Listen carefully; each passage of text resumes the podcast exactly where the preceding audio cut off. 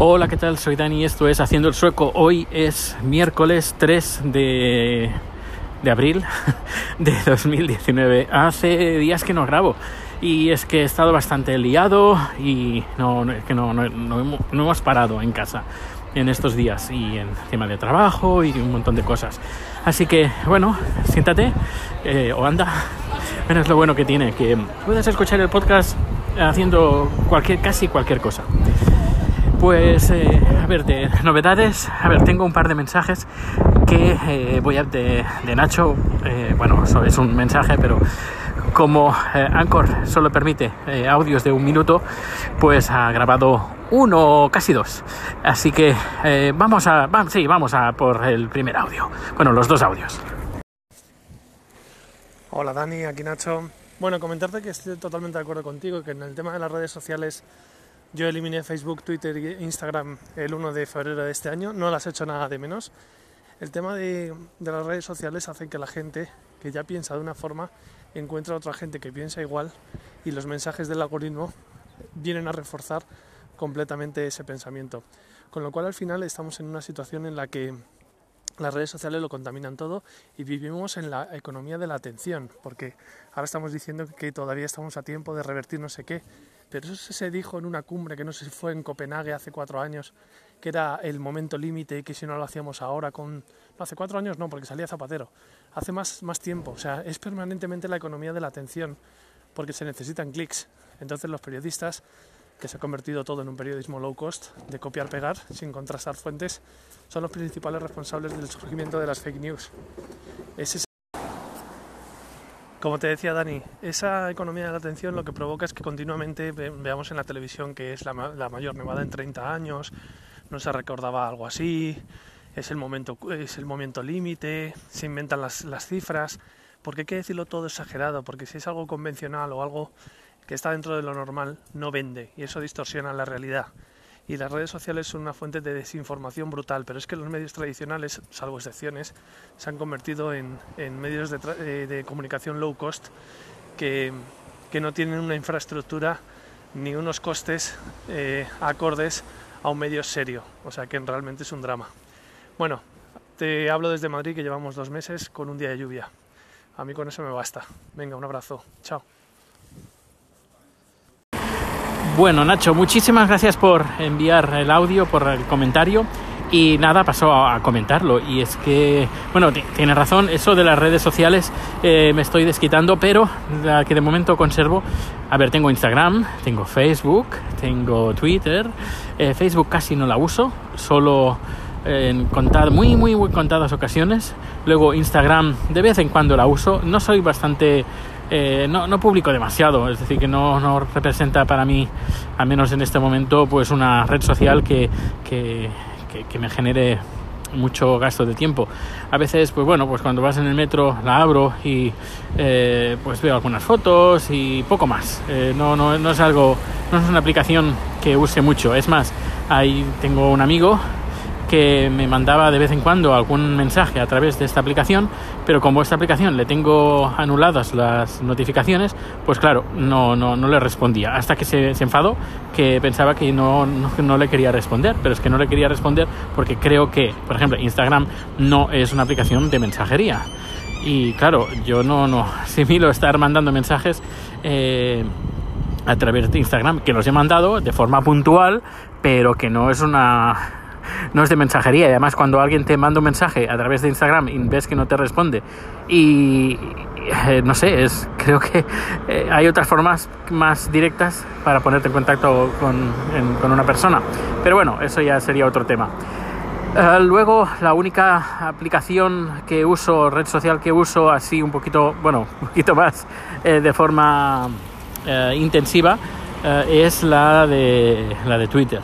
Y eh, la de Twitter la uso, pues, es así que la uso pues para para promoción de podcast y de lo que hago y también me, mantengo informado pues de lo que pasa y lo que deja de pasar en España que también es interesante y también porque tengo mucha gente que, me sigue y la sigo y que gente que me interesa eh, su punto de vista sus, sus, sus, opiniones y por eso pero, pero eso estoy ahí.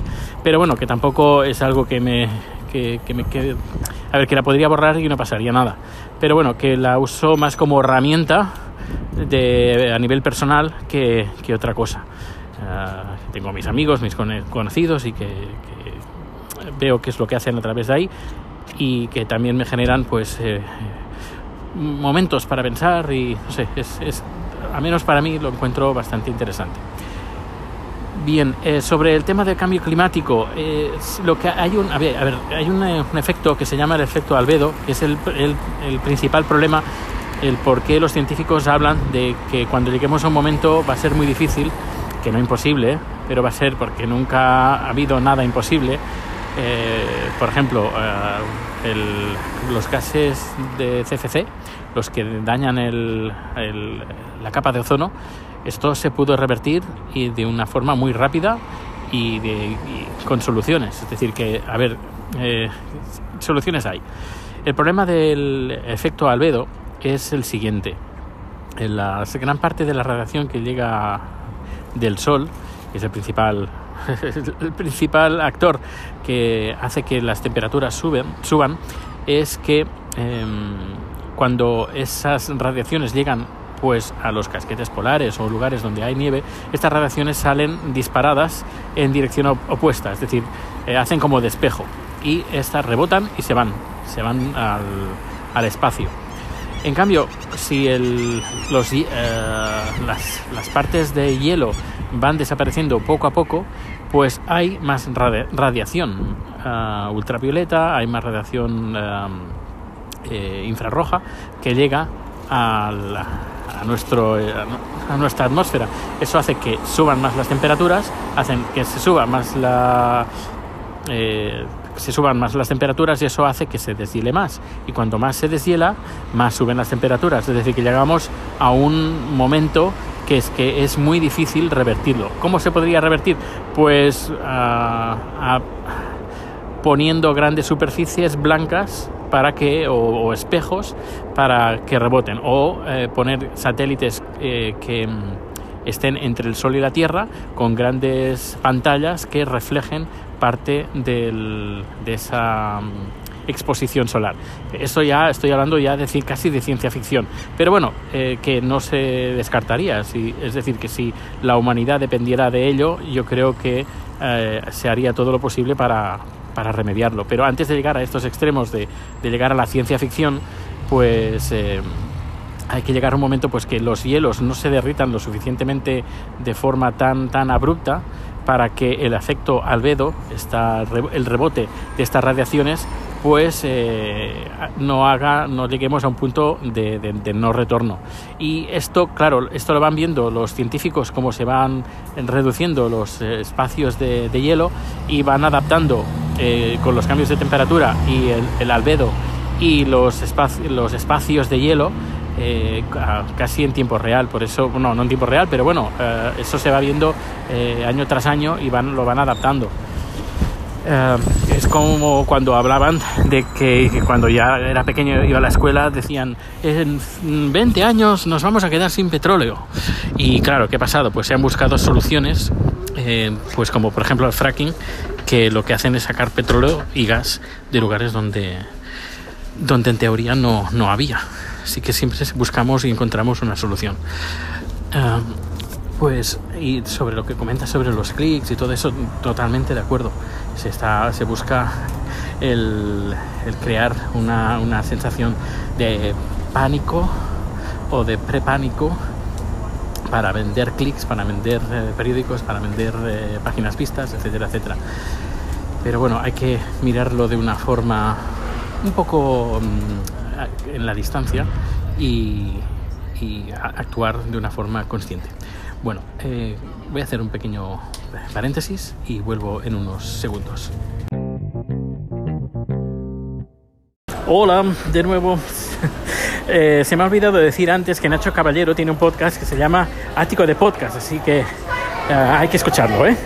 Bueno, pues ahora escucharéis bastante gente, supongo. Estoy en el metro.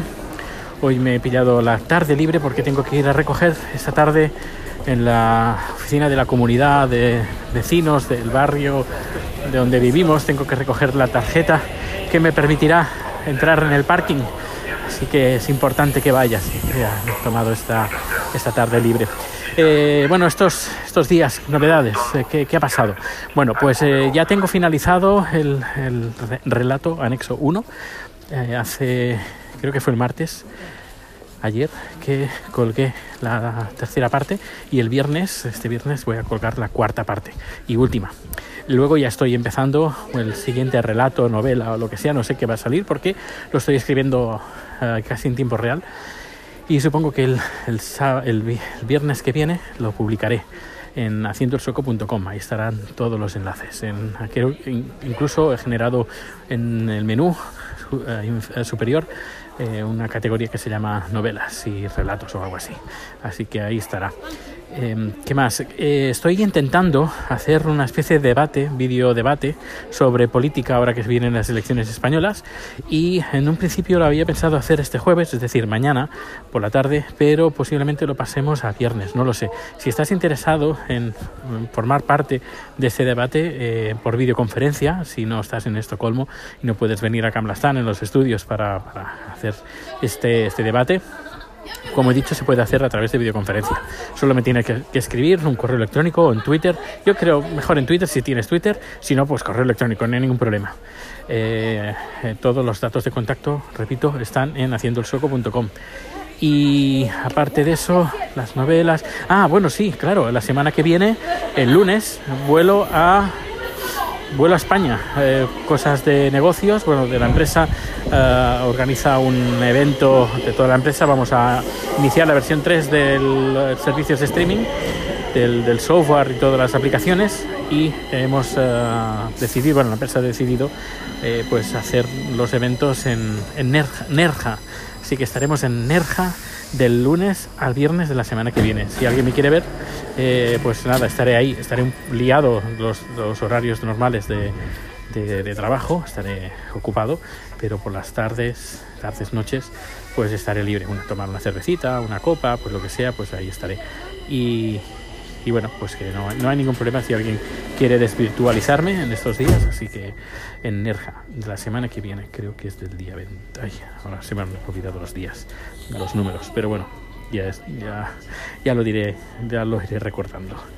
Pues eh, nada, creo que voy a hacer el número por, por ahora. Si hay alguna cosa, pues nada, la iré añadiendo, que esto está muy bien, esto de, de Anchor que si se te olvida una cosa, pues la vas añadiendo. Un fuerte abrazo y nos escuchamos luego o en otro día. Hasta luego.